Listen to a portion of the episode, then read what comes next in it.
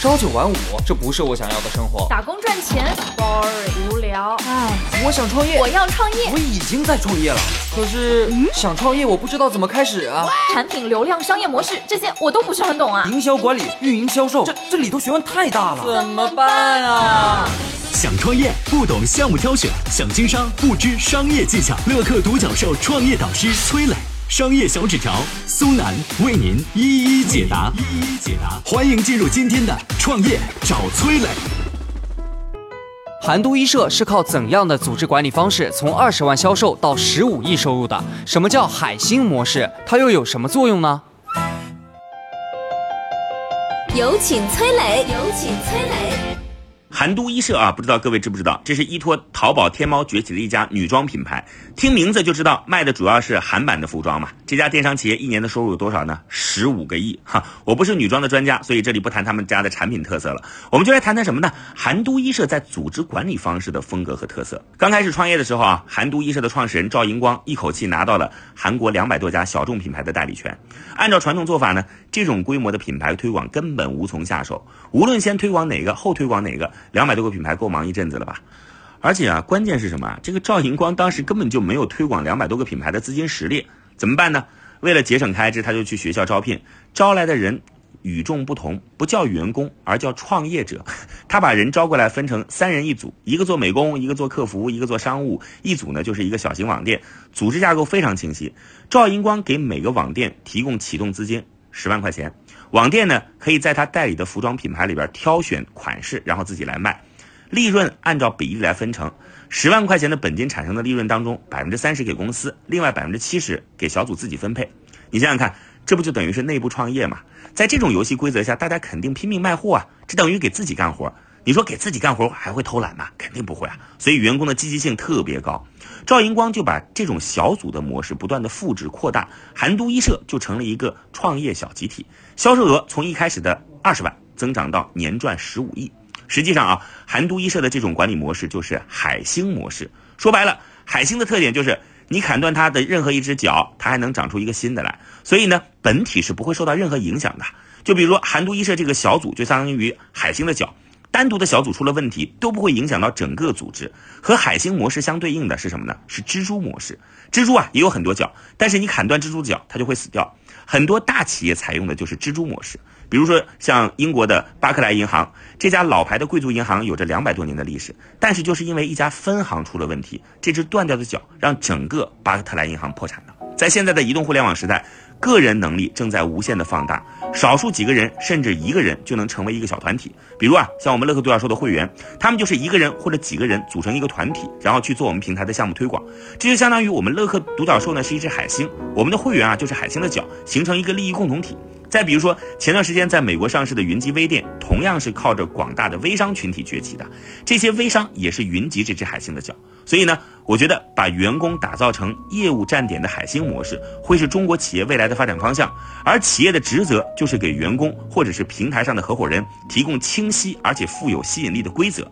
这种规则一旦确定了，推行海星模式的企业就可以实现快速扩张。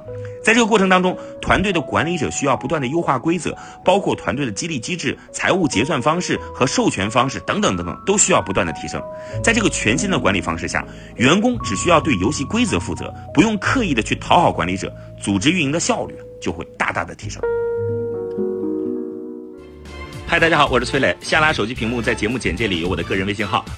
朋友圈我会分享创业思考、商业观察，以及和支付宝、抖音等巨头合作的创业好项目，欢迎您来交流。我们的创业平台乐客独角兽已经汇聚了三万多名各行各业的创业者，欢迎您来寻找资源。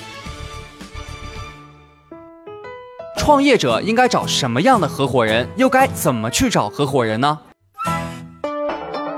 有请商业小纸条，请商业小纸条。携程网，各位挺熟悉了，它是由季琦、梁建章、沈南鹏和范敏一起创办的，被称为这四个人叫携程四君子。嘿，这说法我倒是头一次听说啊。这个江湖当中有人这么称呼他们，感觉好像江南四大才子一样哈。呃，其实他们的故事呢，倒是众人皆知了，是一个很经典的合伙人创业的故事。当年季琦和梁建章由于工作关系是好朋友，经常一起聊聊刚兴起的这个互联网哦，在那个时代哦，聊一聊呢，两个人有有人呃有了一起说弄个旅游网站的想法。当然，要成就一番大事，也只有他俩，他们都觉得还不够。于是两个人啊，产生了一个共识，说应该去找一个呃能给我们拉投资的人，或者说的难听点，应该去找一个能帮我们公司忽悠钱的人。哎，这时候他俩注意到了沈南鹏。沈南鹏当时在投资界已经混得相当不错，那该怎么忽悠他入伙呢？哈哈，对吧？忽悠一个能帮助我们公司忽悠钱的人入伙，你看这是像俄罗斯套娃一样。梁建章想到说，季琦和沈南鹏都是从上海交大毕业的，哎。于是他们找到沈南鹏，把项目讲了一下。因为是校友关系啊，加上双方之前，呃，这个两个人在校友界啊，口碑都不错，所以呢，很容易就马上达成一种这个。相悦，两情相悦的感觉啊，都还本来就是有一些欣赏对方的这个积淀。两个人的一番畅谈以后呢，沈南鹏加入了团队，于是他们三个人合伙开公司了。沈南鹏出资六十万，占百分之四十的股份；季琦和梁建章各出二十万，占百分之二十的股份。三人组队以后，发现大家有一个致命的缺陷哦，我懂忽悠钱，哎，他懂做互联网产品，哎，我们做的是一个旅游网站，结果发现核心团队里没有懂旅游的。搞笑了，怎么办呢？赶紧去找一个行业的资深人士加入。于是几个人这个到处去啊找，说旅游公司的高管，看能不能过来。那个时候呢，其实没有人对于这个刚成立的小公司感兴趣，你注资可能也就一百万，对吧？这这算什么呀？很小的公司。一筹莫展的时候呢，季琦偶然听说上海大陆饭店的总经理范敏。说范敏当时是国企总经理，有专职司机，还有单位住房，哇，福利相当好。但范敏也是上海交大的校友，于是呢，他们通过老的成功路径，还是通过校友这条线，找到了范敏聊一聊。范敏听了项目呢，哎，意外发生了，丝毫不为所动，哎，第一次呃拉他入伙就失败了。那么梁建章是南鹏，当时觉得哎，好像范敏这个人他拉不来呀，怎么办呢？就劝季琦啊，季琦当时在坚持，对季琦说：“咱们放弃拉他吧，再换人吧。”季琦想了想，他说：“范敏的确是我们需要的人，对吧？咱们几个人都认同这一点了。那么要请他出来，靠校友的身份去打动他，我觉得还有机会。”于是。季琦一次又一次去找范米啊，这个模拟刘备三顾茅庐了啊。先聊聊什么呢？说，哎，你入伙，那不不聊这个，容易被抵触。怎么聊什么呢？先聊咱们当时一起上的这个大学，哎，校园里的各种记忆啊。然后聊你做啥的啊？你有没有改变行业的梦想？你有没有觉得这个呃人生啊不没有什么实现大满足啊？你有没有一腔满腔的热血和抱负啊？中华堂堂男儿啊，你有没有想改变世界？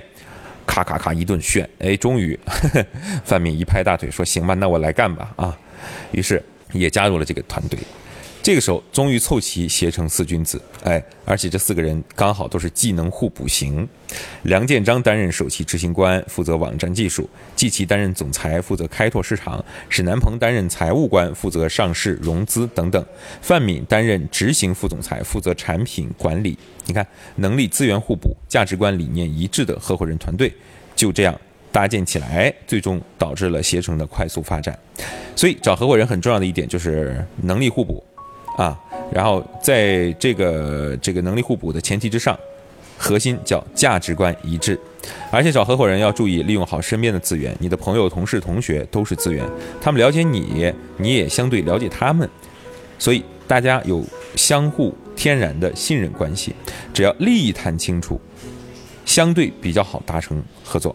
另外，你可以通过呃资深的猎头啊，参加行业内有质量的聚会去寻找你想要的合伙人。如果能够拿到机构的投资，也可以找投资人来帮个忙。哎，对这条线很多人没想到啊。投资人在进行创业团队组合时，其实是相对理性的，他们可以站在呃一个更高的角度来去考虑你团队人员的搭配，听听投资人的意见还是非常有价值的。现在已经不是单打独斗的年代了，想把生意做大，能力互补。资源互补的合伙人会是你坚定的战友，和你并肩作战，会大大提高你创业成功的几率。我曾经呢跟很多创业者沟通过，发现创业者最大的痛点就是缺少资源、缺少链接。于是呢，我们创立了创业者社群“乐客独角兽”，现在啊已经有三万多人了。有人在这找到了创业机会，找到了客户、渠道商、投资人。下拉手机屏幕，在节目简介里边有我的个人微信号，我在社群等你。